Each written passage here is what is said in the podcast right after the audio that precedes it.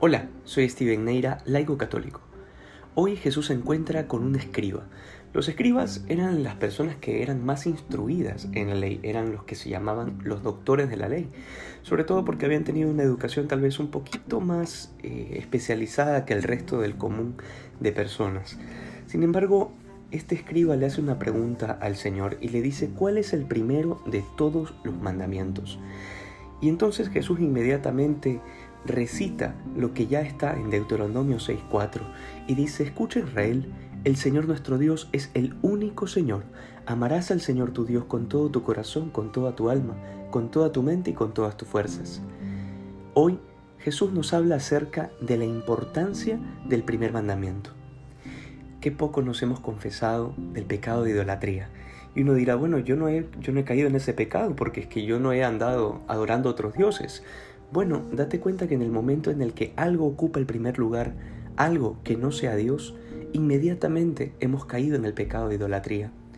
Recuerda que en la Biblia no existen ateos, existen idólatras, es decir, existen personas cuyo absoluto no es Dios, sino otra cosa, el dinero, la familia, eh, los amigos, uno mismo. De manera que todo lo que ocupa el primer lugar que no es de Dios, inmediatamente es un pecado de idolatría. Por eso Jesús le recita al escriba este primer mandamiento de la ley de Dios, que es amarás al Señor tu Dios con todo tu corazón, con todas tus fuerzas, con toda tu alma. ¿Por qué? Porque al fin y al cabo es eso lo que debe regir nuestra vida.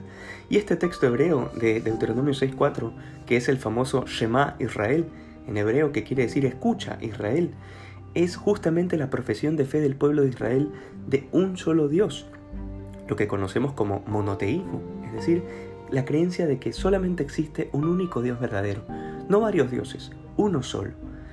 Esto valdría la pena imprimirlo en una gigantografía y ponerlo al pie de la cama, de manera que podamos recitarlo todos los días apenas nos levantamos y todos los días antes de acostarnos, para recordar constantemente que lo único que debe tomar el primer lugar en nuestra vida es Dios.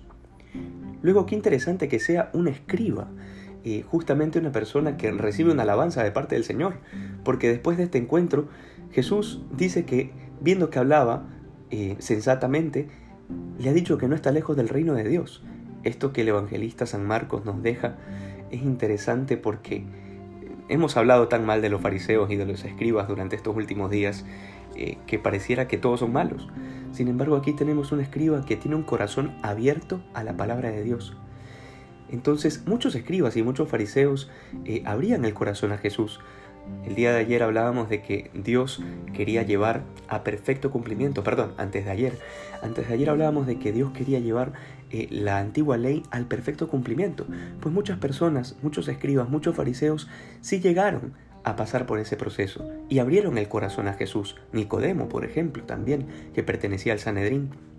Entonces muchas personas, como este escriba, realmente se acercaban con sinceridad a Jesús para preguntarle qué era lo que tenían que hacer.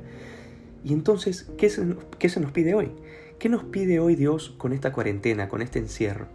Pues nos pide ejercitar el amor. Nos pide eh, justamente esto que dice el escriba casi al final del Evangelio de hoy, amar al prójimo como a uno mismo, porque vale más que todos los holocaustos y sacrificios. Entonces Dios nos pide crecer en el amor. Muchos hemos descubierto que no vivimos solos en casa, tal vez por la premura de todos los días, por el ajetreo, por la bulla, no hemos descubierto que no estamos solos. Qué interesante es que crezcamos el día de hoy en el amor, que hoy seamos más santos que ayer.